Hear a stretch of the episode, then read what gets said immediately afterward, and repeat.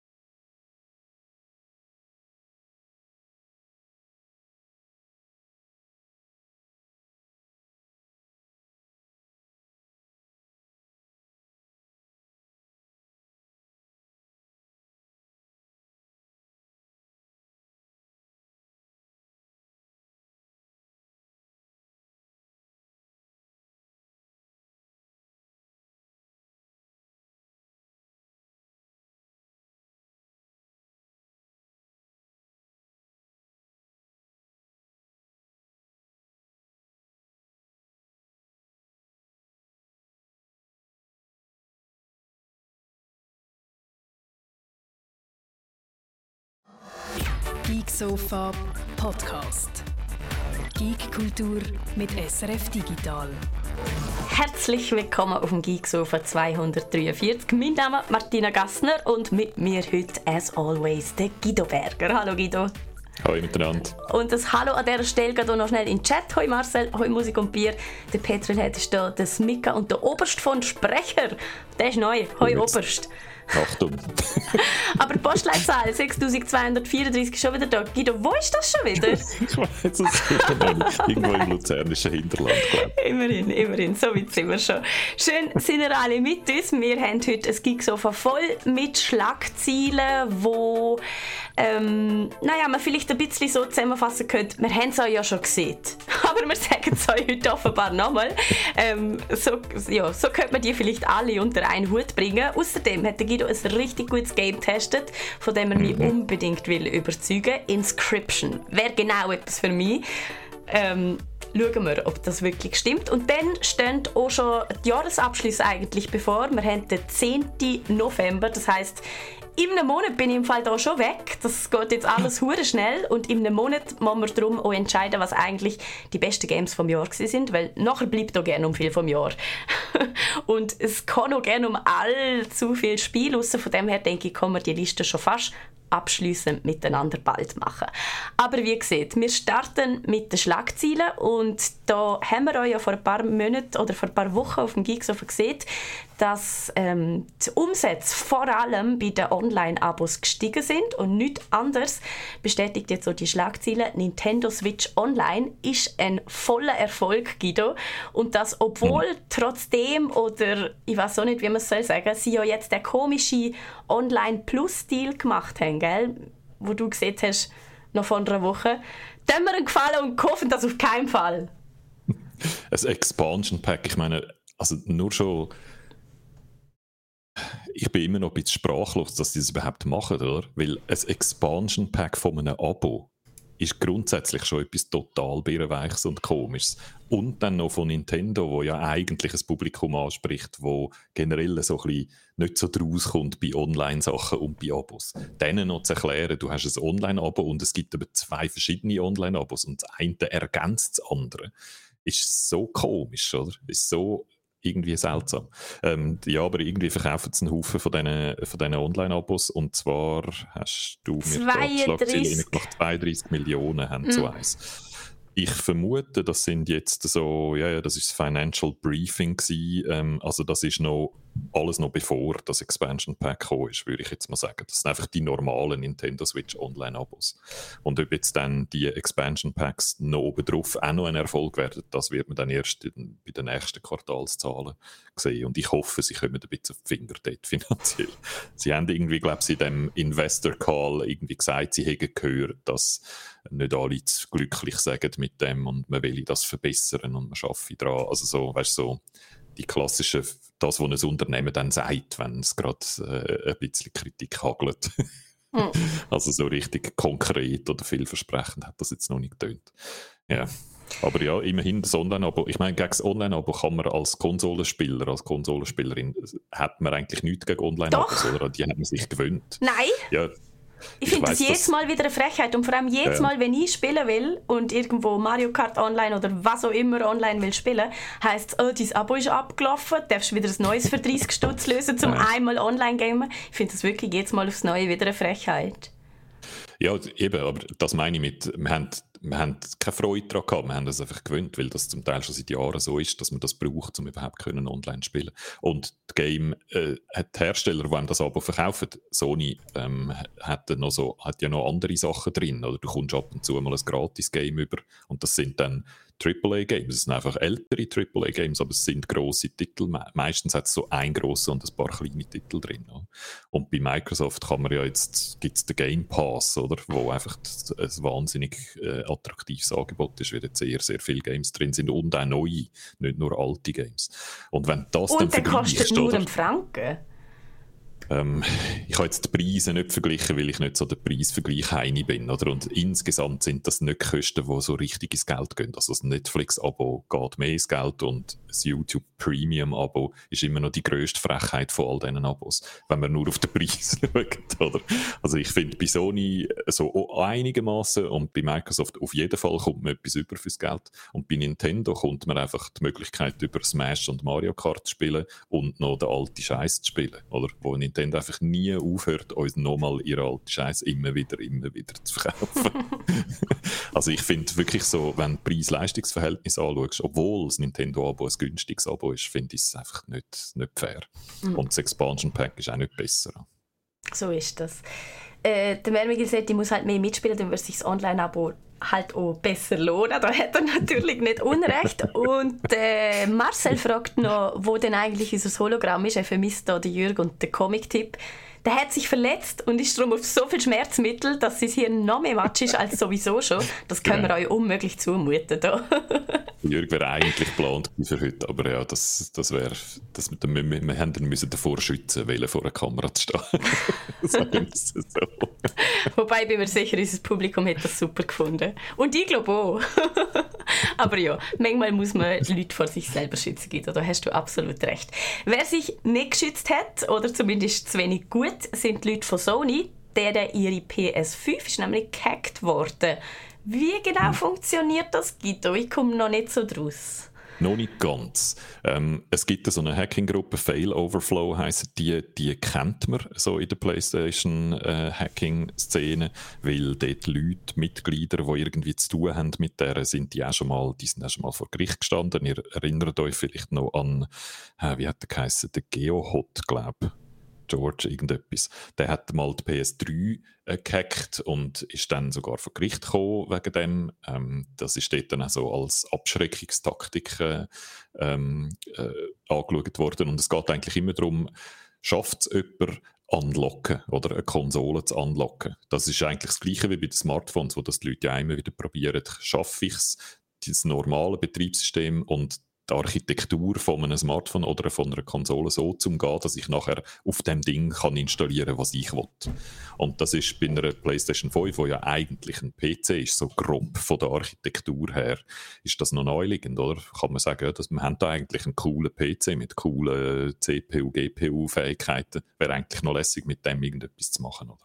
Und äh, das versuchen die Hersteller in der Regel zu verhindern, indem sie ganz viele Sachen machen, Zeug verschlüsseln und Sachen ähm, einfach so bauen, dass man nicht kann einfach irgendetwas drauf installieren, wie das auf einem normalen PC wäre.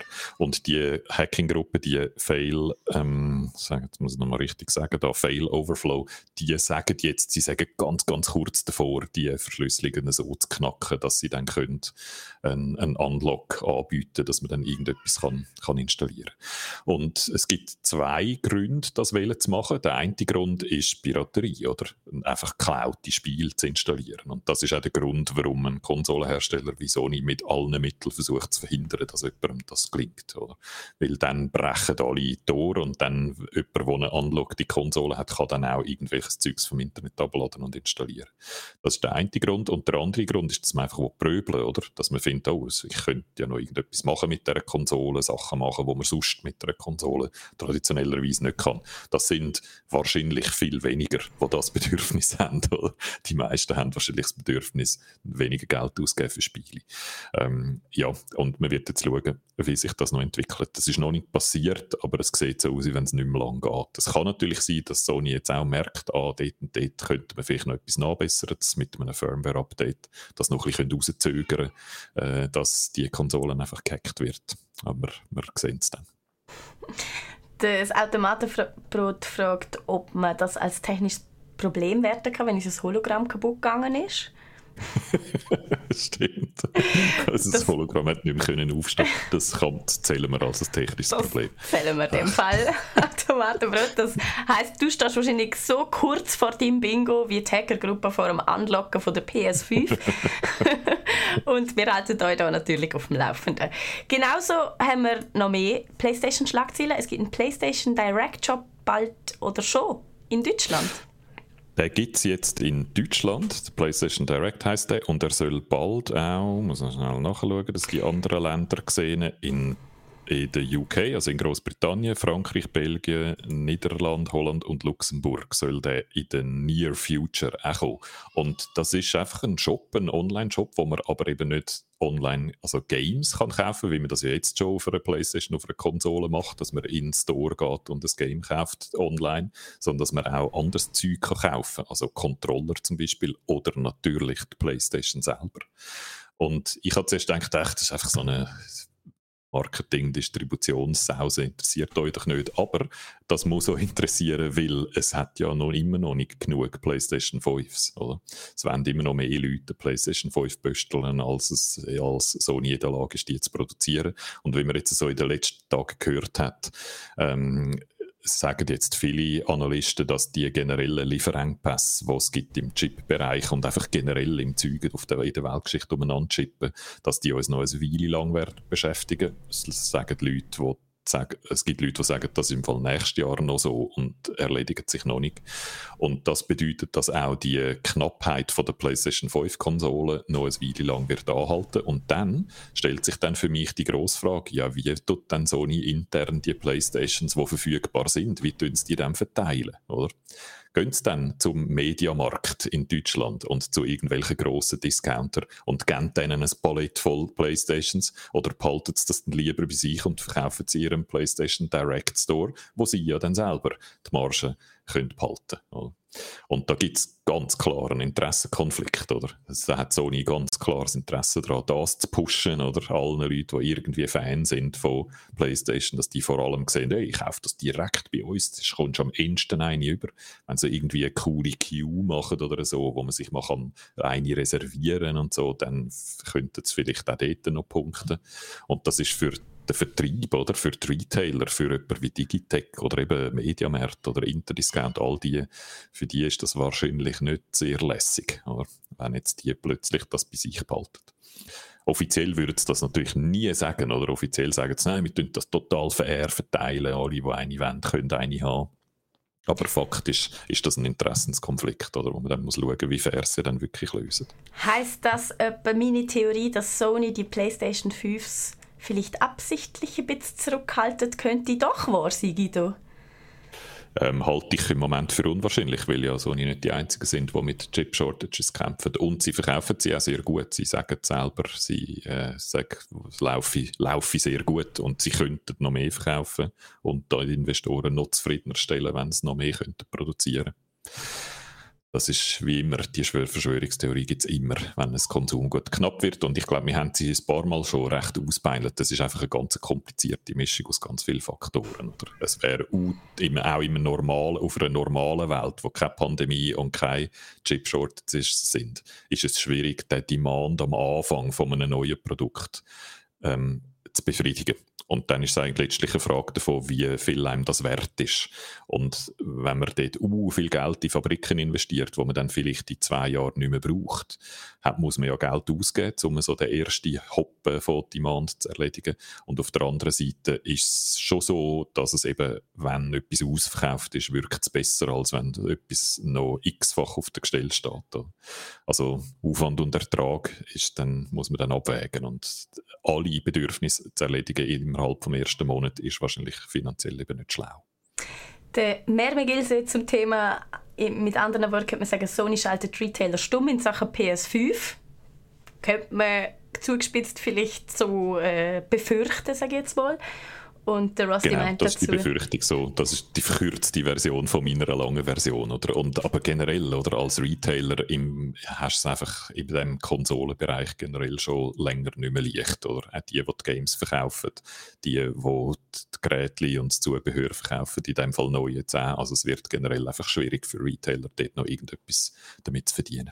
Hm, definitiv. Tendel man sich in Zukunft halt aller Squid Game um die Konsole streiten, sagt der Rusty. Change my mind. Er, er plant da schon das neue Drehbuch von seiner Doku. Wundervoll. Wir äh, bleiben gerade beim grossen Drama, würde ich vorschlagen. Und da dazu gehört wie immer Twitch. Da heisst es oh nämlich seit neuestem, dass türkische Twitch-Streamer 10 Millionen Dollar gewäscht haben ich komme immer noch nicht raus, Martina. Ich, oh ich versuche versuch es mal zu erklären, aber ich glaube, ich schaffe es nicht. Ähm, es, was passiert ist, ist, dass ähm, türkische Streamer angegangen worden sind von einer Gruppe von äh, Cyberkriminellen. Ich finde da Hacker eigentlich das komplett falsche Wort. Das sind einfach Kriminelle, die Stutz haben und den Stutz waschen wollen. Und wenn man einfach auf die Bank geht, dann stellt die Bank Fragen, oder darum geht das nicht. Also die haben irgendwie Geld gehabt und haben müssen das Geld so ähm, abzweigen, dass, dass das Geld sauber aussieht. Und sie haben es, glaube ich, so gemacht, dass sie zu irgendwelchen Streamer, türkischen Twitch-Streamer gegangen sind, die nicht so viele Follower haben und denen gesagt haben, oh, look, komm, wir machen doch einen Deal. Wir geben dir so die Währung, die man bei Twitch kann ausgeben kann, Bits heisst es, oder? Du kannst ja auf einen Twitch-Stream gehen und dann so jubeln, virtuell. Und das gibt dann deinem äh, Lieblingsstreamer ein bisschen Geld. Dann gibt es jetzt so eine Aufteilung zwischen äh, wie viel Twitch sich behalten und wie viel Streamer direkt gezahlt bekommen. Und so, wie ich es verstanden habe, haben die Cyberkriminellen jetzt einen, einen hintenrum Deal gemacht mit diesen Twitch-Streamer. Haben gesagt, hey, wir kommen in deine Streams, wir jubeln dort wie verrückt und du musst uns dann versprechen, dass du einen Teil von dem Geld uns wieder zurückzahlst. So ist, glaube ich, der Deal gegangen. Und dann ist es so eine typische Einhand wäscht die andere Geschichte, oder? Dann kommt der, der oder die, der sich für das hergibt, für das, um es einmal deutlich zu sagen, illegale Geschäft. Geldwäschen ist auch in der Türkei verboten und bei uns eh auch. Ähm, wenn jemand für das hergibt, kann jemand dann eben einen Teil von dem Geld für sich behalten, gibt es andere Geld denen, die ihr Geld waschen wollen, wieder zurück. Und dann sieht es so aus, wie wenn das aus einer legalen Quelle gekommen ist, nämlich eben aus Twitch-Einnahmen. Das ist so der Deal gewesen, glaub's, wenn ich ihn richtig verstanden habe. Hm. Und das ist irgendwie, glaube ich, scheint in der türkischen Twitch-Szene schon länger so ein, ein Thema gewesen, weil halt Streamer angefragt worden sind oder, und so die halbseitigen Anfragen bekommen haben, hey, wenn ihr teilnehmen an dem Deal. Und es gibt so einzelne türkische Twitch-Streamer, die gesagt haben, hey, da läuft im Fall etwas Hurenkrums ab, macht da nicht mit, das ist verboten und so. Ähm, es gibt auch Leute, die, so, weißt, wo, wo zum Beispiel ihre, aus ihren Discord Screenshots äh, geshared haben, wo sie angefragt werden und so.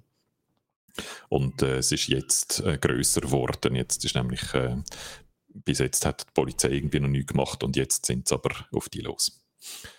Ähm, 150 Partners in Turkey for Abuse of Monetization Tools. Also Twitch selber ist auch noch aktiv geworden.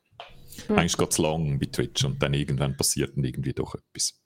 Und wenn es natürlich türkisch ist, oder, und die alle miteinander türkisch reden und das auf türkischen Discords passiert und weder die Leute von Discord noch von Twitch noch die allgemeine Gaming-Presse inklusive uns kann türkisch, dann kann es etwas noch recht lang passieren, sehr lokal, oder, bevor es dann äh, die, die grosse Weltöffentlichkeit mitbekommt. Ist aber noch so richtig viel Geld, 10 Millionen, und ist wahrscheinlich richtig viel Handarbeit gewesen, oder, das alles so zu verteilen, dass es irgendwie nicht wahnsinnig auffällt. Ja, mit Geldwäsche ist das ja immer ein bisschen das Thema, genau. oder? Also ich meine, das genau. ist meistens relativ schwer zum nachvollziehen, egal in welcher Sprache das passiert. Als Liechtensteinerin kann ich euch da noch einiges zum Thema erzählen. Ja, jetzt stimmt, du bist eine Spezialistin.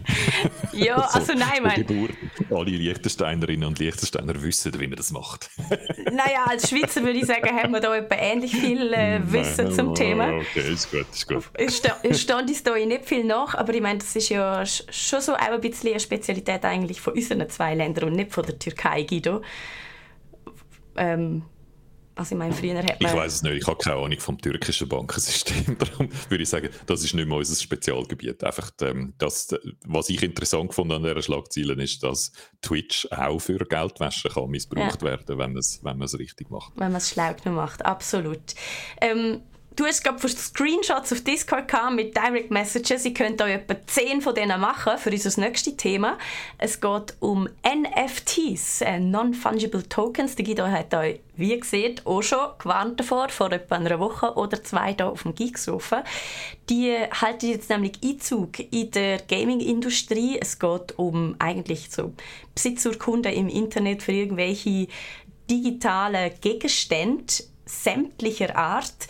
Und ich weiß nicht, wie es euch geht. Sagt uns das mal. Auf dem Discord-Server werdet ihr auch täglich zugespammt von irgendwelchen Leuten, die euch wenn irgendwelche NFTs andrehen.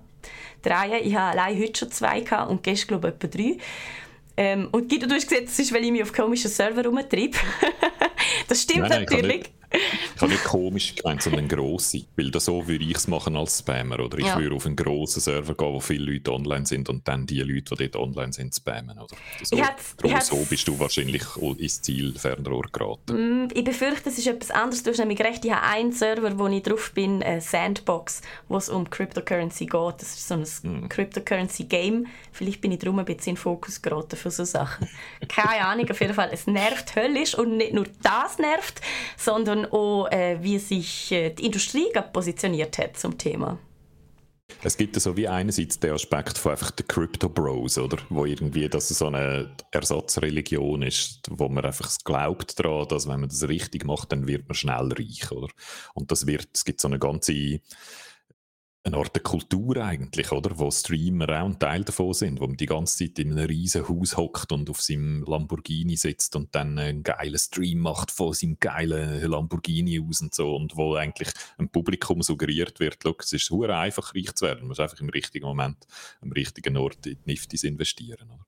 Und Fakt ist einfach, das ist hochspekulativ und äh, die Leute, wo es ist jetzt noch eine Blase, die noch am wachsen ist, äh, darum sieht es im Moment vielleicht noch so aus, wenn man dort schnell leicht Geld kann verdienen kann, aber Blasen platzen in der Regel und so Investitionen werden irgendwann auf den Boden zurückgeholt und ja, ähm, es, in vielen von denen schmeckt es ein bisschen nach äh, Pyramiden-Scheme oder? Im Sinn von die, die am Anfang reingehen und am Anfang investieren und sind die, die am ehesten Geld verdienen, weil die, die nachher zu höheren Preisen sich einkaufen, irgendwann einfach mehr Geld verlieren, wenn dann eine Blase platzt. Und ja, nu, jetzt ist das so. Und auf der anderen Seite ist es aber trotzdem ein interessantes Konzept, oder? Digitale Güter zu haben, die irgendwie eindeutig zugehörig sind zu jemandem und mit dem irgendwie können handeln Und auf das springt die Game-Industrie an. Und Ubisoft haben wir letzte, letzte Woche gesagt, dass die, dass ihren Investoren äh, Calls gesagt haben, oh, das ist ein Gebiet, wo wir stark drin hineingehen und äh, investieren und schauen, was dort möglich ist. Und ich habe dann gesagt, und jetzt könnt ihr also 100% darauf wetten, dass EA das ebenfalls sagt und voilà, das ist jetzt eben genau passiert. Electronic Arts hat jetzt auch gesagt, oh ja, das stimmt, Play to Earn ist eigentlich schon auch noch interessant. Und das ist jetzt auch schon so ein Begriff, der sich anfängt zu etablieren. Die reden jetzt nicht mehr von Niftis, oder? Das ist das, so reden die Crypto Bros. Die coolen Kids auf ihren Lamborghinis reden so. Die haben immer, die tun immer gerne so einen Jargon entwickeln, wo sie auch abgrenzt von Leuten, die eben nicht rauskommen, weißt die all die Sachen, die ich jetzt gesagt habe, mich schon kennzeichnen als jemand, der eben nicht rauskommt bei dem Kryptozeug. Und das sind jetzt so richtige grosse Unternehmen und die reden jetzt von Play to Earn als ein Konzept. Und ja, also da läuft so, ich glaube schon kalter Rücken ab, nur schon bei dem Namen, oder? Play to Earn, dass es beim Spielen eben jetzt um Schaffen geht, offiziell. Wir finden ja sonst eigentlich haben schon Spiele ein bisschen doof, wenn es sich zu fest anfühlt, wie Schaffen anfühlen. Und da geht es jetzt wirklich darum, das anzubieten und zu, sagen, und zu schauen, wie kann man mit dem auch noch Geld verdienen, dass die Leute nicht mehr spielen, weil sie sich unterhalten oder ein bisschen Zeit verdoppeln oder mal etwas anderes erleben als das, was sie während ihrer Arbeit erleben, sondern dass Leute das machen, weil sie arbeiten. Und Electronic Arts hat gefunden, sage ich noch ein bisschen früh, um zu schauen, wie das dann genau äh, laufe, aber sie sagen sicher, dass es ein important part about the future of our industry wird. Hm. Hm.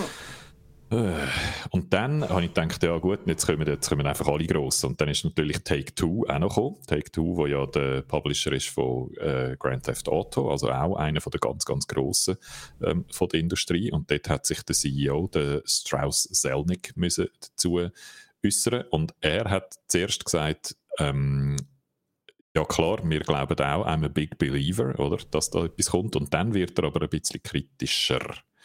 Ähm, und zwar, weil es zuerst mal nicht ganz klar ist, ob das überhaupt alles muss auf der Blockchain sein muss. Das ist nicht, man könnte sich auch digitale Güter vorstellen in einer anderen Art als auf der Blockchain. Es muss nicht zwingend alles dort drauf sein. Hä, aber das Und, ist doch das grundlegende Prinzip dahinter. Nein, das ist einfach das, wo, das ist einfach der Vertrauensmechanismus. Ja, und wenn der wegfällt, haben wir aber ein grö gröberes Problem. Also Nein, noch ein grösseres.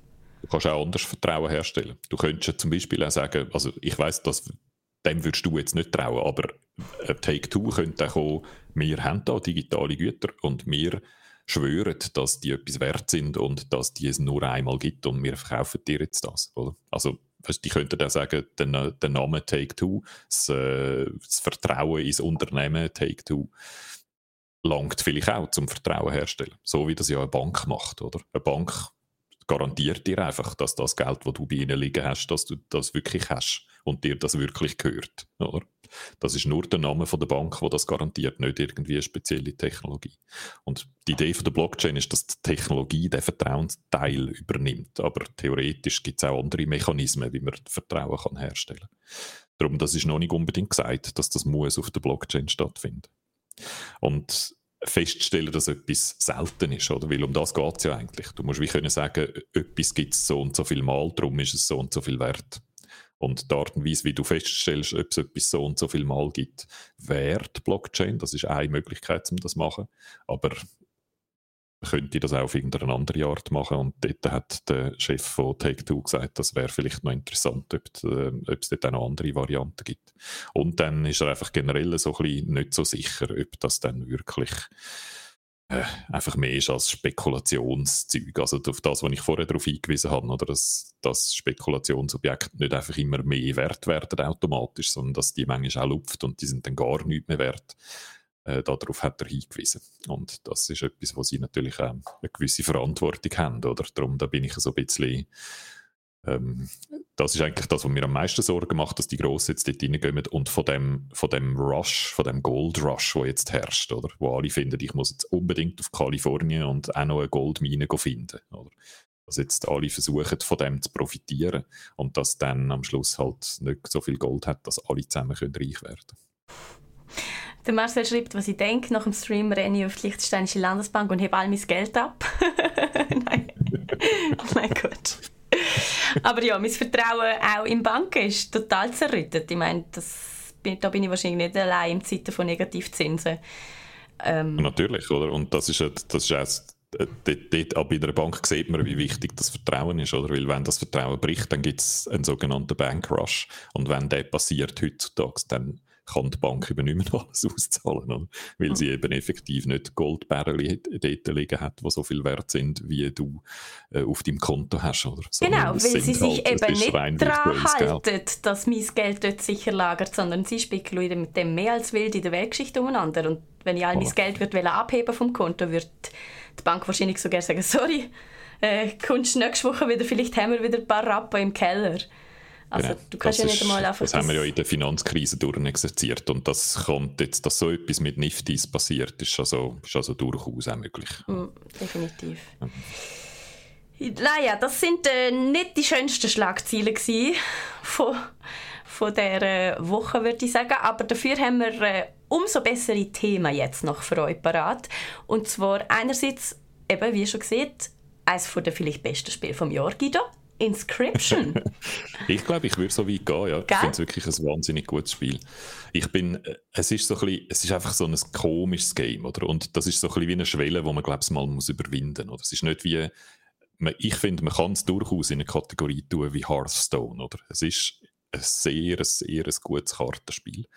Ähm, es hat noch ganz viele andere Elemente. Es ist eigentlich ein Metagame, es ist von Daniel Mullins und den kennt man, wenn überhaupt, dann kennt man den von Pony Island, wo auch so ein komisches Metagame war. Und mit Metagame me- meine ich ein Game, wo ähm, über Game-Mechanik nachdenkt, wo äh, Erwartungen an Game-Mechanik versucht zu unterlaufen, wo die überrascht mit Zeug, wo dann plötzlich passiert, wo also sich eine Art wie bewusst ist, ein Game zu sein, manchmal also die vierte Wand durchbricht und all so Zeug macht, oder das würde ich so alles in- ins Genre Metagame einzuordnen.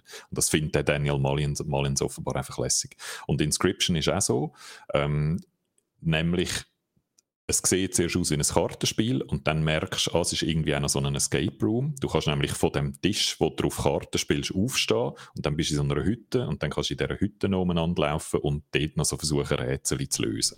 Und du merkst dann irgendwann einmal, ah, es ist geht, glaub, darum, aus dieser Hütte zu entkommen. Oder da- darum spiele ich da Karten. Ich muss möglichst weit kommen und die Rätsel lösen, die mir dann wieder Vorteil geben im Kartenspiel und dann irgendwann schaffe ich es aus dieser Hütte raus. Und dann, und jetzt kleines Spoiler-Warning, ähm, passiert ein zweiter und ein dritter Akt. Oder all das, was ich jetzt dann nachher auch noch darüber rede, ist eigentlich alles im ersten Akt, dort, wo das Kartenspiel stattfindet, wo es nach gewissen Regeln funktioniert und eine gewisse Art aussieht. Und im zweiten Akt gibt es ganz ein anderes Game daraus und wo ganz anders aussieht. Und im dritten Akt passiert nochmal irgendetwas ganz anderes. Also das Game zieht so wie unter den Boden unter den Fuß weg und ist plötzlich ganz etwas anderes. Und das allein finde ich alles super interessant und so. Aber richtig gut und ins Game vom Jahr Kategorie sortieren würde ich es eigentlich vor allem wegen dem Kartenspiel selber. Ich finde das Kartenspiel selber im ersten Akt richtig, richtig gut. Guido, auf das habe ich jetzt gerade wirklich mega gehofft, dass es eben nicht nur Meta und fancy vierte Wand durchbrechen ist, sondern Genau. wirklich auch ein gutes Spiel. Weil das mit dem Meta und Fancy, das ist häufig etwas, was ich im Let's Play habe ich so formuliert. Manchmal wird dann ein Spiel so ein bisschen zu stolz auf sich selber, oder? Und fängt da immer noch etwas Cooleres zu machen und noch etwas Crazieres und so. Und dann wird und vergisst dann manchmal, dass das, was du effektiv machst im Spiel, so wie du die Fortschritte erzielst im Spiel, dass das halt auch wichtig ist, oder? Und dann ist es manchmal so, dass manchmal so Metagames einfach so Brachial-RPGs sind, zum Beispiel, oder? Wo du einfach führen laufst und kleine Mönchchen auf den Kopf haust und das Machen selber ist nicht lässig, sondern das, was dann passiert, oder? Und die Geschichte und die Metasachen und so. Und in Inscription ist wirklich auch die Kernmechanik, eben das Kartenspiel spielen, richtig, richtig geil. Und lass mich begründen, warum. Einfach einerseits ja, ich finde einfach total viel so clevere ähm, mechanische Einfälle. Etwas ganz Simples. Sag mal zuerst Ähm, so vielleicht ganz grob, wie es funktioniert, für die, die das Let's Genau. Gesehen haben. Ähm, es ist eigentlich klassisch wie auch Hearthstone und all diese Sammelkartenspiele. Es ist ein Spiel, wo man ähm, eine Figur ausspielt und dann steht die Figur bei mir und die greift die Figuren vom Gegner an, entweder, oder wenn keine Figur dort steht im Weg, dann greift es den Gegner an und macht ihm Schaden. Und das Ziel ist, bei ihm fünf Schaden anzurichten. Wenn er bei mir fünf Schaden anrichtet, habe ich die Runde verloren. Wenn ich bei ihm fünf Schaden anrichte, habe ich die Runde gewonnen. Und, Und und die Die Diener... Viecher stehen in einer Reihe und Ja. die stehen an einem bestimmten Ort und die greifen dann auch ein Viech auf der Gegenseite an. Also dort ist es schon anders wie Hearthstone. Die leisten nicht einfach irgendwie an, sondern die sind an einem bestimmten Ort. Du hast vier, vier ähm, Pünktchen, du kannst Viecher anlegen auf deiner Seite und vier auf der Seite vom Gegner und die gehen die gerade drauf los, oder? Ja. Und es gibt natürlich dann Viecher, die auch können diagonal angreifen und es gibt Viecher, die können über ein Viech drüber fliegen oder es gibt Viecher, die können nach ihrem Abgriff abtauchen und die darum nie angegriffen werden. Also äh, ganz viele Varianten von dem Stellungsspiel, aber das ist so ein grundsätzliches Stellungsspiel. Cool. Und die Waage finde ich eine super, super geile Idee. Es ist nämlich jedes Mal, wenn ich Schaden, es, es steht so eine Waage dort und wenn ich Schaden anrichte, wird mein Schaden sozusagen auf die Waagschale gelegt. Und wenn er Schaden anrichtet, wird die Waagschale auf meine Seite gekippt. Und wenn die Waage mal auf die ganz, also auf fünf übergekippt ist, entweder bei mir oder bei ihm, ist das Spiel fertig. Und was an dem geil ist, ist, dass ich nicht muss heilen, sondern ich tue eigentlich immer Schaden anrichten und das tut mich gleichzeitig auch gerade wieder heilen. Also es nimmt eigentlich wie ist man draus gekommen? Ich bin nicht ganz sicher. Oder die Waagschale kippt einfach immer. Oder wenn ich Schaden anrichte, dann kippt sie wieder zurück zu ihm und dann hat es ihm wieder Weg gemacht und ich bin wieder besser dran und so geht es einfach immer hin und her. Mhm. Das heißt, du hast eigentlich wie eine, ähm, eine Aktion weniger und eine Phase weniger. Oder? In anderen Spielen hat man ja manchmal muss man entscheiden, soll ich mich jetzt heilen und eher ein bisschen auf Defensiv schalten oder soll ich weiter angreifen? Oder? Und die Entscheidung musst du da nie fällen, du greifst immer an. Mhm. Und durch das geht es immer schön so hin und her und manchmal passiert auch wirklich Spektakuläres, dass irgendwie du bei minus vier bist und eigentlich fast tot bist und lancierst einen super Angriff und machst ihm neun Schaden aufs Mal und dann ist er plötzlich tot. Mhm. Also es passiert so sehr so spektakuläres Zeug und hast nie, äh, glaube ich, wegen dem hast du nie so Phasen, wo er einfach ein bisschen angreift und du das wieder wegheilst. Und dann so, so ein bisschen unspektakulär ist über ein paar Runden. Ja. Das, das finde ich zum Beispiel eine super coole Idee. Und dann hat es ein Roguelite-Element drin. Und zwar funktioniert es so, das ist ein kleiner Spoiler, das merkt man, wenn man es so ein, zwei Mal gespielt hat. Wenn man am Anfang ist das Spiel recht brutal und lässt einem ziemlich schnell sterben. Weil man am Anfang auch noch nicht alle Mechaniken genau geschnallt hat und weil das Spiel, glaube ich, absichtlich am Anfang recht stark ist. Und dann realisiert man, aha, ich, wenn ich sterbe, fange ich einfach nochmal von vorne an. Und von vorne anfangen heisst, du hast eigentlich wie eine Karte auf deinem Tisch, wo du Karten spielst. Und dort gehst du so von Punkt zu Punkt. Und dort sind nicht immer ein Kampf. Ein Kampf wäre jetzt Karten spielen gegen den Gegner. Sondern manchmal geht es dort auch darum, eine Karte zu ziehen oder eine bestehende Karte zu verbessern. Oder eine Karte zu opfern. Da komme ich dann gerade noch drauf. Und die Punkte, wie die sind, das entscheidest du eigentlich in jedem Run, entscheidest du, wo du dort durchgehst und du machst eigentlich Deckbuilding während dem Run. Das ist vielleicht noch ganz wichtig, anders als bei Hearthstone, wo du ja eigentlich immer ein grösseres Deck hast, immer mehr Karten und dann wählst du aus diesen Karten, die du hast, die aus, die du mitnimmst in deinen nächsten Match.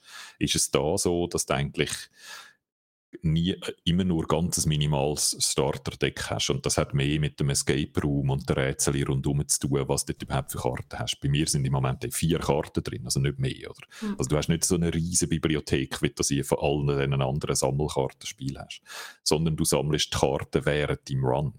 Das heißt, es geht jetzt schon in so eine Meta-Ebene rein, oder du tust eigentlich während einem Durchgang dein Deck möglichst stark machen. Und wenn du aber dann verlierst, den Durchgang, dann ist das alles weg und dann fängst du von vorne an und versuchst auf eine andere Art dein Deck stark zu machen. Das heißt, das ist, das ist so die Meta-Logik eigentlich vom Game. Mhm. Und dort ist ähm, ist so der Kern ist Opfern. So ist das Spiel entstanden. Das ist ursprünglich ein Game Jam gewesen, und das Thema von dem Game Jam ist Opfern gewesen. Und die Kernmechanik vom Game ist, dass du immer musst Karten opfern, um andere Karten überhaupt können spielen. Es gibt ganz wenige Karten, die gratis kannst ausspielen. kannst. Zum Beispiel Eichhörnchen. Und die Eichhörnchen, wenn die Opfer ist, geben die eins Blut und dann kannst du eine Karte, die eins Blut kostet, spielen stattdessen. Und wenn zum Beispiel ein Wolf ausspielen der kostet zwei Blut, dann musst du zwei Eichhörnchen liegen haben, um die zwei Eichhörnchen zu opfern und den einen Wolf zu spielen. Und opfern heisst, denke ich, zerstören? Er ist dann weg, genau. Ja. Und das ist etwas, was auch ganz komisch ist. Weil das hm. bist du aus den anderen Kartenspielen nicht gewöhnt. Oder dort hast du in der Regel ja eine Karte ausgespielt, um die mal eine Weile lang liegen zu haben. Und die willst du eigentlich erst weg haben, wenn dein Gegner die wegmacht. Oder du mhm. selber nimmst die nie weg. Und da musst du eigentlich die ganze Zeit deine eigene Karte wieder wegnehmen. Und es gibt sogar Bosskämpfe, also wo man gegen besonders schwere Gegner spielt, wo dann wo das zum Teil sogar ein Nachteil ist, wenn du zu viele Karten liegen hast, weil du dann Sachen machst mit diesen Karten, die für dich ein Nachteil sind und so. Also es ist total, total clever, dort dann auch so die Erwartungen, wie so ein Kartenspiel normalerweise ist, ein bisschen zu unterlaufen. Der Jan fragt gerade PvP oder PvE, PvE, das ist alles gegen Computergegner. Es ist eigentlich ein storybasiertes Game, es ist nicht ein Online-Game. Ähm, du spielst immer gegen den Computer. Und ein so einen Run hat ähm, normale Kämpfe, wo in der Regel am Anfang sind die schwierig und dann mit der Zeit hast du ein bisschen geschnallt, wie es läuft und dann schaffst du die eigentlich relativ gut meistens. Und dann hast du vier verschiedene Abschnitte und immer am Schluss von so einem Abschnitt ist ein Boss und das ist dann ein schwieriger Gegner. Dort hast du zum Beispiel, darfst nur einmal, dort hast du keine mehrere Leben, sondern dort, dort kannst du genau einmal verlieren und dann ist dein Run fertig, wenn du verloren hast. Und dann fängst du wieder im ersten Kapitel an oder einfach am Anfang von dem? Nein, dann fängst du wieder im ersten Kapitel Holy moly. Und das brauchst du aber, weil du eigentlich mit der Zeit merkst, die Kämpfe sind gar nicht das Zentrale, sondern wie ich dazwischen mich bewege und wie ich mein Deck verstärken und mhm. verbessern. Das ist eigentlich das Wichtige. Oder? Und je besser ich das mache, desto weiter komme ich dann und desto eher schaffe ich es dann irgendwann einmal auch, den vierten Boss zu besiegen mhm. und den zweiten Akt zu kommen. Oder? Das ist so, so wie, wie der erste Akt funktioniert. Und die Mechaniker dort finde ich auch wieder super. Es gibt zum Beispiel so eine Holzschnitzerin, bei der kann man, ähm, äh, was man dort im Wesentlichen machen kann, ist einzelne Karten von einem, einen Typ von Karten zu verändern. Also du kannst zum Beispiel machen, dass deine Wölfe, alle Wölfe, die du hast, plötzlich können fliegen. Einfach so als ein Beispiel. Oder, und jetzt musst du dich festheben, so extremes Zeug wie normalerweise in einem normalen Zug musst du immer entscheiden, nehme ich ein Eichhörnchen oder nehme ich eine von meinen starken Angriffskarten. Und du kannst nie beides machen. Das heißt, du musst immer entscheiden, habe ich noch genug Karten in der Hand, die ich spielen kann, dann würdest du, äh, ein Eichhörnchen nehmen, oder brauche ich unbedingt jetzt äh, eine Karte, wo ich kann Schaden machen damit, dann würdest du eine von dem Stapel nehmen. Und jetzt kannst du deine Eichhörnchen-Karte zum Beispiel so modifizieren, dass die dir die Chance geben, auch noch eine von diesen Angriffskarten zu nehmen. Und das bedeutet dann, dass plötzlich zwei Karten pro Zug kannst ziehen statt eine. Also wirklich Mechanik, die extrem ist, oder? Wo man mhm. schon fast kann sagen als OP, oder? Also das Spiel wagt dort extrem viel. Es tut nicht nur so im Kleinen Zeug ein bisschen verbessern. Das, was wir immer hassen, Martina. Wenn wir immer sagen, äh, dort hast du einen Buff bekommen, der irgendeinen Angriff um 10% verstärkt oder so. Nichts von dem hat es drin. Mhm. Nichts von dem Scheiß. Sondern alles, was du machst, ist, hat extreme Auswirkungen. Wie eben so etwas, oder? Dass plötzlich zwei Karten statt eine Karte kannst ziehen. Und das Spiel funktioniert trotzdem. Und es ist dann nicht einfach einfach plötzlich, oder? Sondern mhm. es ist dann immer noch ein anspruchsvolles Spiel. Das finde ich extrem beeindruckend. Klingt wirklich super, super clever. Ich habe nur Gutes über das Spiel gelesen, eben wie raffiniert und gut durchdacht das vor allem gemacht ist. Und wie, also wie du eigentlich am Anfang schon gesagt hast, wir haben jetzt eigentlich nur über das über die Kartenspielmechanik geredet, aber es hm. scheint ja ein Roguelike mit Metagame und Story und allem zu sein. Ich das Roguelike wirklich... und das Kartenspiel sind eigentlich eng verknüpft, oder? Ja. Weil das Roguelike dies, das ist eigentlich das Deckbuilding. Also das Deckbuilding, am Anfang hast du immer ein Standarddeck, wo nicht weit, wahnsinnig weit kommst und wo mit dem Standarddeck keine Chance hättest gegen nur schon den ersten Boss. Mhm. Das heißt, du gehst eigentlich durch das Roguelike durch, um dir ähm, um dein Deck so zu verstärken, dass du dann gegen die Bosses eine Chance hast. Ja. Und was cool ist an dem, ist, du kannst dir auch nicht, ich glaube, da haben wir es auch schon mal davon gehabt, das ist glaube ich auch etwas, was du am betonst, dass du das lässig findest, dass du nicht einfach kannst dir eine bestimmte, zum Beispiel jetzt die Mechanik mit dem Eichhörnchen verstärken. Es braucht ein bisschen Glück, um die zu finden in einem Run, oder? Die hast du nicht einfach. Mhm. Das heißt, im Let's Play zum Beispiel bin ich gezielt immer zu der Holzfällerin gegangen. Wenn ich die Chance hatte, zu der Holzschnitzerin, Holzschnitzerin, nicht Fällerin, zu der Holzschnitzerin zu gehen, dann habe ich die gewählt, in der Hoffnung, dass ich die coole Eichhörnli-Fähigkeit finde. Und dann habe ich sie aber dreimal, glaube ich, nicht gefunden. Und dann sind das ein bisschen verschwendete Züge, weil dann kommst du irgendwelche blöden Fähigkeiten über, die dir eigentlich gar nichts nützen. Oder? Und dann hätte ich vielleicht dann hätte ich vielleicht gescheiter einen anderen Weg gewählt und die Idee von dem Eichhörnchen fallen lassen und dafür eine andere Idee gewählt, mein Deck stärker zu machen. Das heißt, du musst auch immer auf den Zufall reagieren gut, oder? Es passieren dann häufig Sachen, die du nicht direkt unter Kontrolle hast. Wenn neue Karten darfst ziehen zum Beispiel, dann kommen einfach zufällig drei Karten und das sind manchmal coole und manchmal nicht so coole Karten. Und ähm, auf das musst du dann reagieren, oder? Und das finde ich eigentlich als Lässige an dem, dem Rogue-like-Element, dass man, dass man dort nicht wie kann sich eine Standardstrategie überlegen, die immer funktioniert, sondern dass du eigentlich musst möglichst gut können improvisieren im Roguelike-Element, um dann am Schluss ein Deck zu haben, das stark genug ist und den Boss kannst besiegen. Mhm. Finde ich super. Also wirklich alles, was du gesehen hast bis jetzt, Guido, macht mir mega Lust zum Inscription spielen. Da hast du absolut recht. Ähm, das haben wir ja bei Hades gesehen zum Beispiel, dass das mit diesen Zufällen ja. im Roguelike sehr wichtig ist. Nicht, dass man so sich plötzlich festfahrt auf die immer und ewig Strategie, weil ich glaube, wir alle tendieren, würden zu sowas eigentlich tendieren als Mensch, wo wir nun mal sind. wir sind Gewohnheitstiere. Ähm, von dem her, ich bin absolut Fan. Ich habe es aber zusammen mit dem Markus. Er schreibt, wieso gibt es, oder irgendwo hat er geschrieben, dass es schade findet, dass das noch nicht für Konsolen gibt. Auch für das gibt es gute Gründe, oder? Ich weiß es nicht genau. Ich nehme es einfach an, dass das halt ist ein ganz kleines Team oder es ist vor allem der Daniel Mullins und dann hat er noch verschiedene Leute angestellt, die Soundtrack, Sounddesign gemacht haben, die 3D-Objekte gemacht haben, also gestaltet haben am Game. Aber es ist vor allem ein Game von ihm, von ihm und ich nehme an, der kann sich das einfach nicht leisten, gerade von Anfang an Release zu machen, wo auf jeder Konsole dann rauskommt. Oder?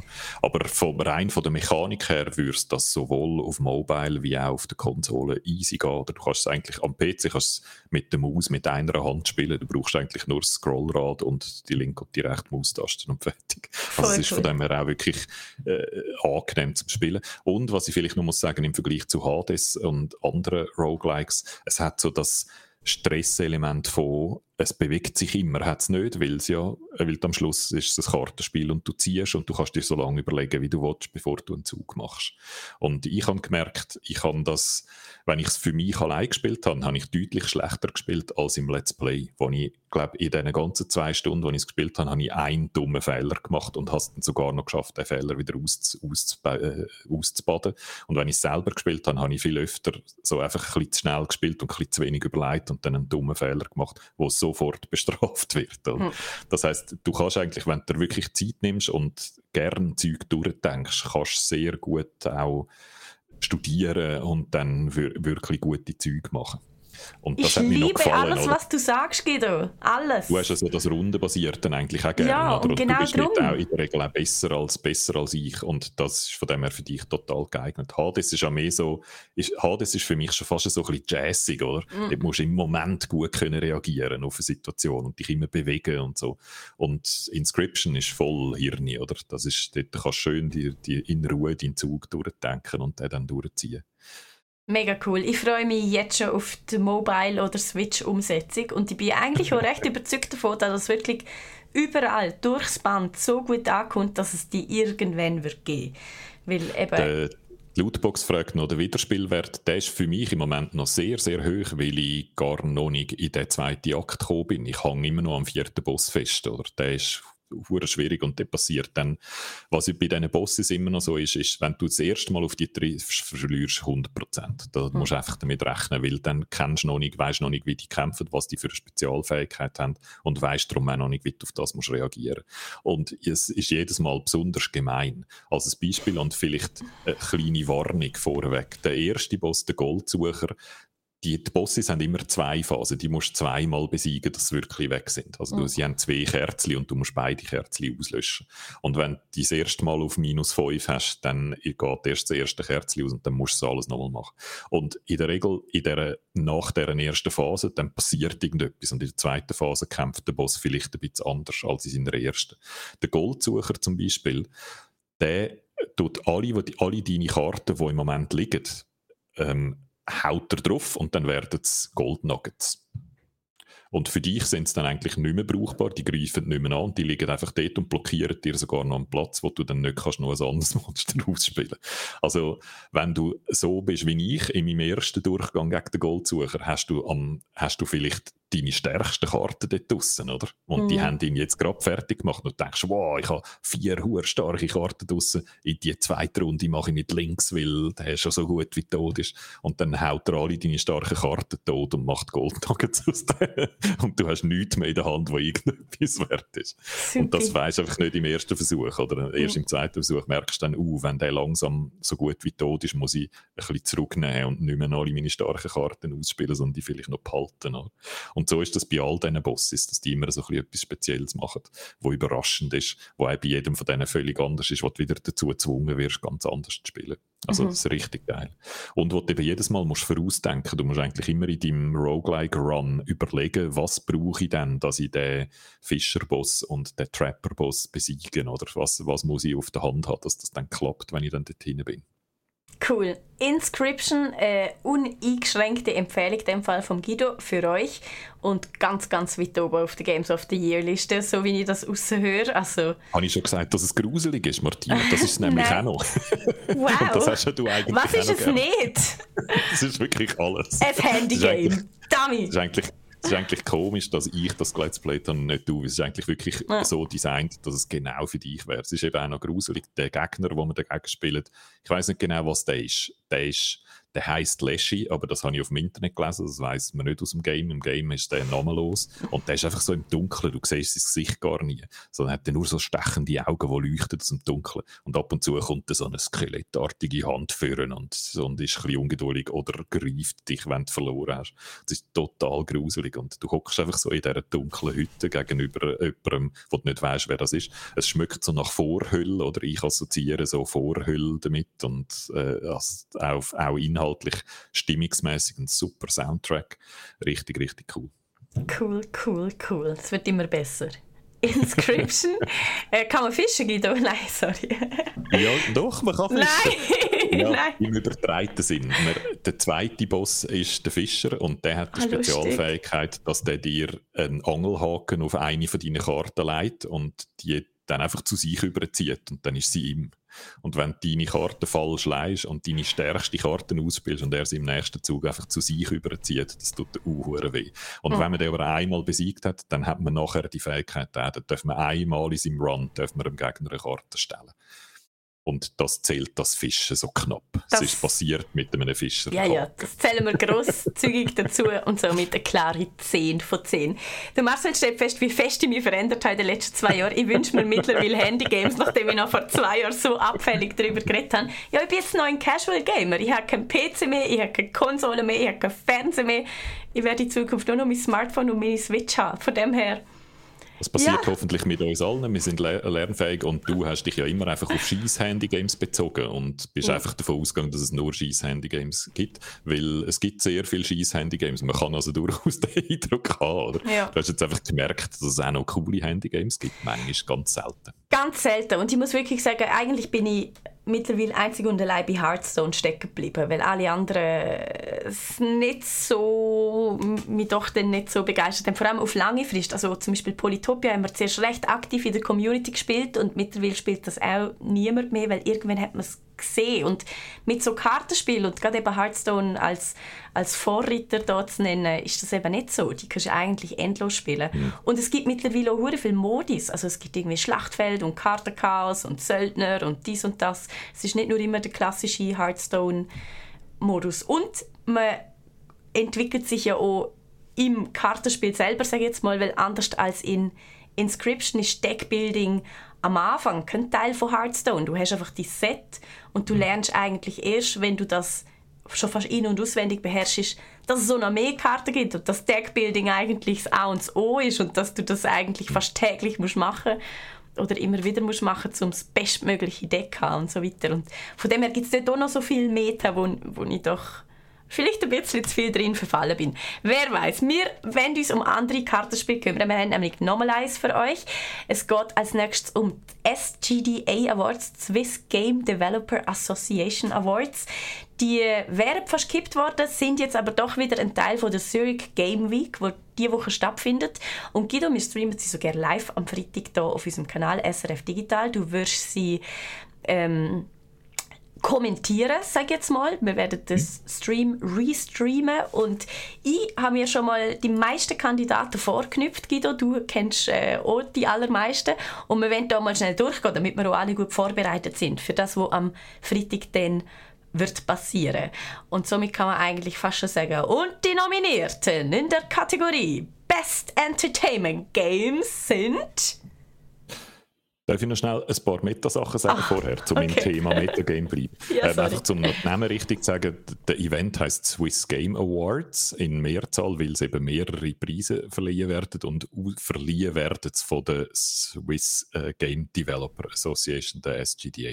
Und ursprünglich hätten die alle an der Zürich Game Show äh, sollen ein Event haben oder ihre, ihre Gala sozusagen. Und das ist jetzt in die Hose gegangen, weil ja die Zürich Game Show abgesagt worden ist. Und darum haben sie jetzt das wieder als einen Stream müssen machen, so wie es das, oder müssen es wieder als einen Stream machen, so wie es letztes Jahr auch haben müssen machen aus Pandemiegründen.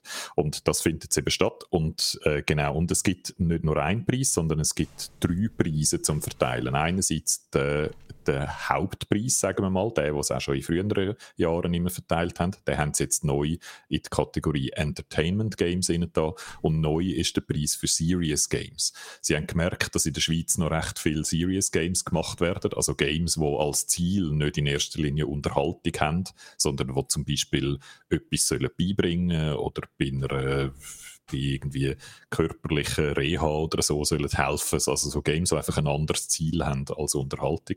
Und die Games muss man eigentlich so nach so anderen Kriterien beurteilen wie ein unterhaltendes Game, dass die einfach dem, im Hauptpreis eigentlich gar nie eine Chance gehabt haben. Und darum haben sie jetzt gefunden, wir machen eine separate Kategorie und darum gibt es jetzt einen Preis für Entertainment Games und einen Preis für Serious Games. Und dann gibt es immer noch während dem Stream noch einen Publikumspreis.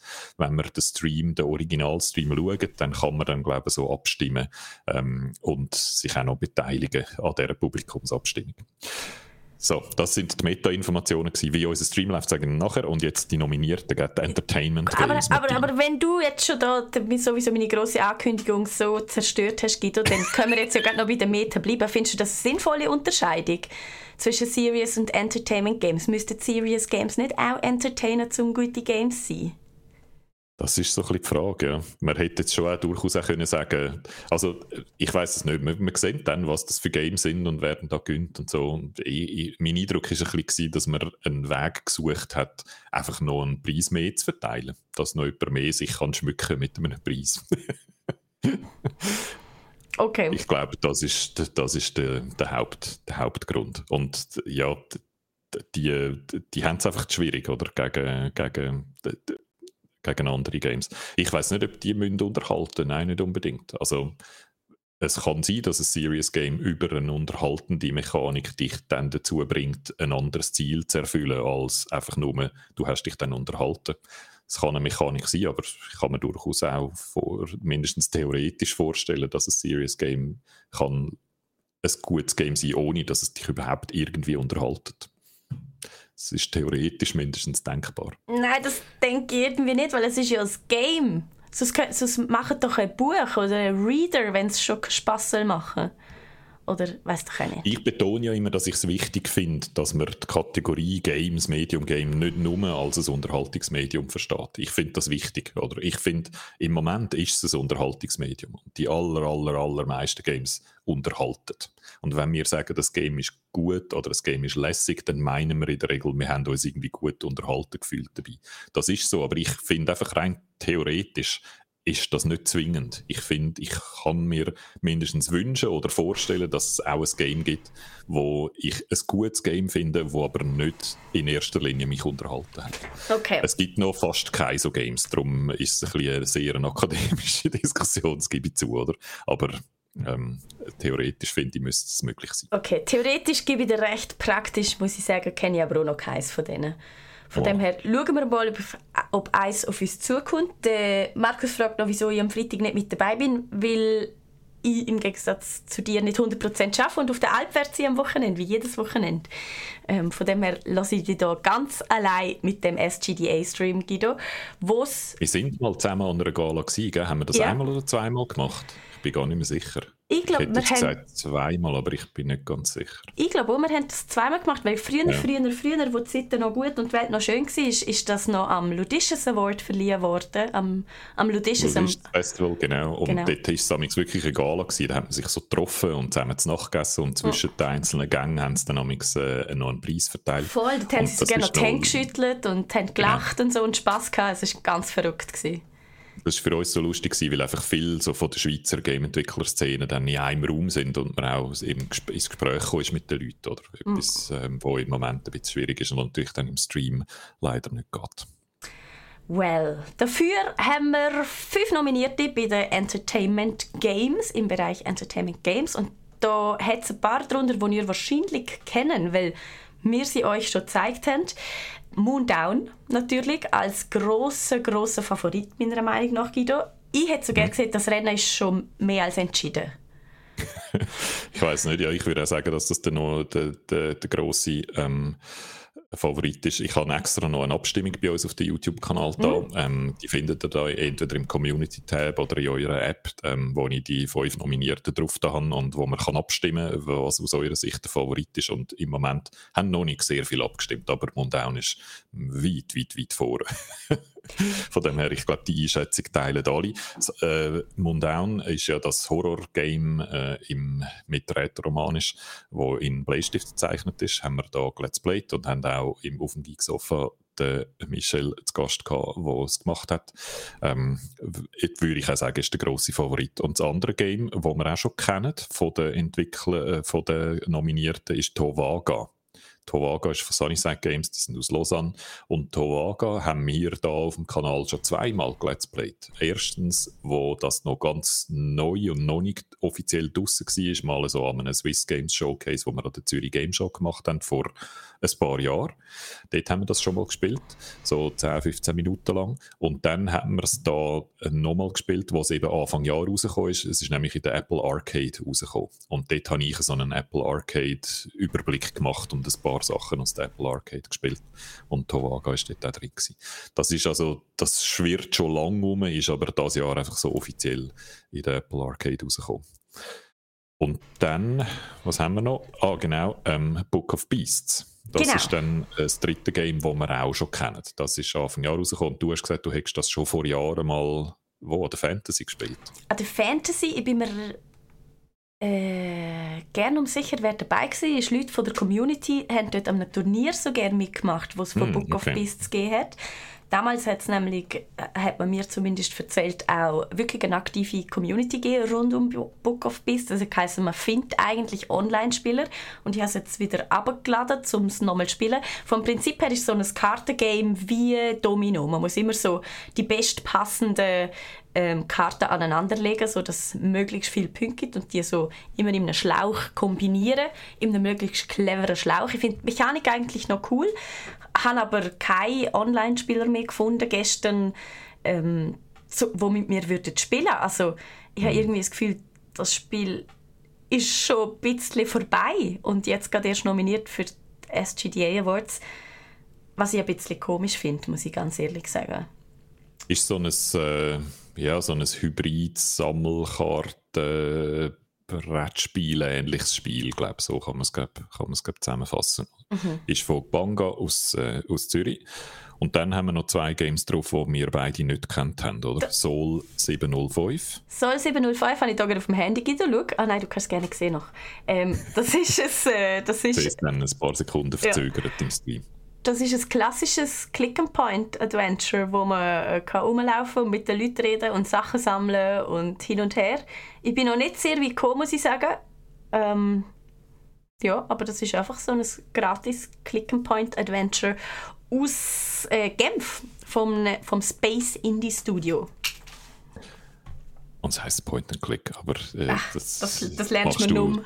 das, machst, das machst du jetzt einfach so. Du, bei ja. dir ist jetzt halt Click and Point. Ja, man ähm, muss ja... Ja, nein, stimmt. Eigentlich wäre es umgekehrt. Man muss zuerst Point und denken. Aber ich, mein Hirn macht es umgekehrt. Ich klicke immer zuerst oh, in diesem Spiel. Klick, klick, klick, klick, klick, klick, klick. Und dann studiere ich erst wohin. und dann haben wir das letzte Game, das heißt The Shattering und ist von einer Firma, die Super Sexy Software heißt. Das ist ein, ein guter, vielversprechender Name, ist aber weder eine Firma noch ein Game, das wir schon kennt hat. Da muss ich mich noch ein bisschen schlau machen, bevor dann die Show kommt. Ich habe mich schon ein bisschen schlau gemacht und ich bin aber gespannt auf dein Update, Guido, weil alles, was ich bis jetzt dazu herausgefunden habe, ist, dass das eine polnische Game-Entwicklerbude ist mit also Super Sexy Software. Die Webseite kannst du anschauen, da, da steht nichts von wegen Schweizbezug. Die sind hm die haben ihren Sitz in Polen, sind vier Polen, die es machen. Äh, nimmt mich dann schon ein Wunder, wie jetzt die genau zu einer SGDA-Nomination kommen und wer da der Schweizer von denen soll sein, der noch einen Zweitsitz irgendwo hat. Aber Vielleicht gibt es ja eine Schweizer Bude, die Super Sexy Software heißt und wo ein Game entwickelt und das heißt auch der Shattering. Hm.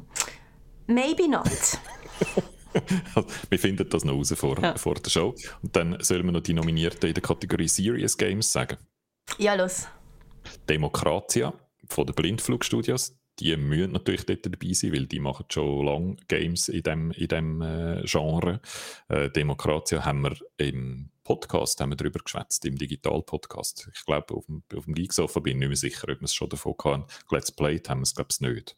Nein, aber... aber wir ähm, haben darüber geschwätzt im Digital-Podcast, weil es dort so ein bisschen, die, es ist so eine, es ist Avenir Swiss, die dahinter steht, oder? Und das ist eigentlich noch eine interessante äh, ähm, Konstellation, oder? Das, äh, eine Denkfabrik, die aber klar so eine liberal, wirtschaftsliberale Ausrichtung hat und politische Gesinnung hat, dass die ein Game machen, wo man wo sich dann die Frage gestellt hat, wird die politische Gesinnung dort drin sichtbar oder nicht?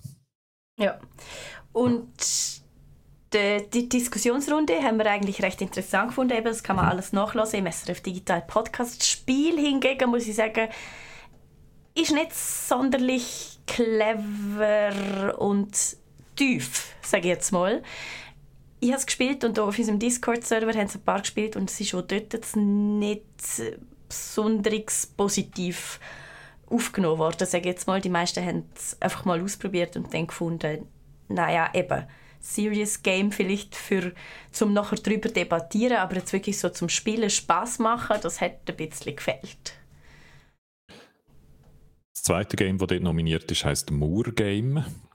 Hast du schon gespielt, Guido? Es ist ein Browser-Game. Ein Browser-Game. Da kennen wir einfach die Bude, Cobalt Games, da haben wir auch schon mit Leuten Interviews gemacht, das ist schon ein Weile her, ähm, weiß es gar nicht mehr genau, aus welchem Anlass, aber das sind so Leute, die im weitesten Sinne auch so aus dem Zürcher Hochschule der Künste Game Design äh, Jahrgang kommen. Und ähm, es geht eigentlich darum, wie man die Leute vor dem Hochwasser schützt, oder besser gesagt vor der Gröll, mhm. vor der, vor der Mauer. Ich kenne den, genau, ich kenne den Begriff aber gerne nicht. Ich kenne den Begriff Murgang und vielleicht sagt man auf dem Land die Mauer oder eine Mauer kommt, ich weiß es nicht genau. ich bin nicht wenig auf dem Land für das. Aber Murgame, Murgang tönt schon nach so einem Wortspiel, das passt. Genau, und es kommt einfach so ganz viel Gröll und Schlamm und Zeug vom Berg ab und man muss dann Dämm bauen und Sirene und vielleicht nicht alles gerade am Bach bauen und so weiter, um die Leute davor zu schützen. Und dass ich unseren Freundinnen und Freunden im Aargau nicht unrecht tue, das Game äh, kommt von Cobalt Games und die sind zu Bruck im, im Aargau. Also, die mhm. haben zwar in Zürich studiert, aber das ist eigentlich ein Aargauer Game. Und dann mhm. haben wir noch ein Game aus WW, aus der Watt. Äh, Let's Help Together heißt das. Die Firma heißt Digital Kingdom. Und wir haben das Game aus dem Tessin, aus Matcha, von Stelex Software, wo Castello Visconteo heißt. Und die haben wir beide noch nicht gefunden, die Games. Kinder, du hast Hausaufgaben bis am Freitag. ja, ich muss, noch ein bisschen, ich muss noch ein bisschen, mich noch ein bisschen vorbereiten und ja. mal schauen, ob man die überhaupt findet, weil es könnte durchaus auch sein, du hast ja die schon gesucht und nicht gefunden, darum vielleicht gibt es die gar nicht, äh, vielleicht findet man noch nicht wahnsinnig viel raus.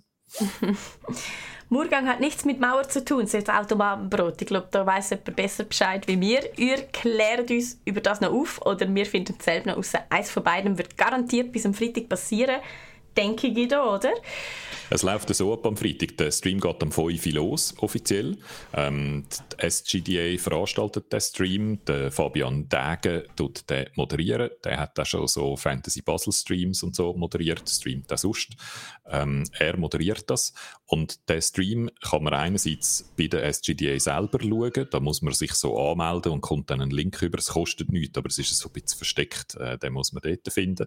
Und die andere Variante ist, den bei uns zu schauen. Und bei uns läuft es so, dass ich den angeliefert bekomme, den Stream, und dann vorne drauf noch mein Brustbild drauf mache und ich ihn dann so kommentieren und live reagieren auf das, was passiert im Stream. Ist einmal so ein Experiment von uns, haben wir noch nie gemacht, so einen Reaction-Stream, das gibt es ja, äh, ist mittlerweile recht üblich, das probieren wir jetzt einmal aus.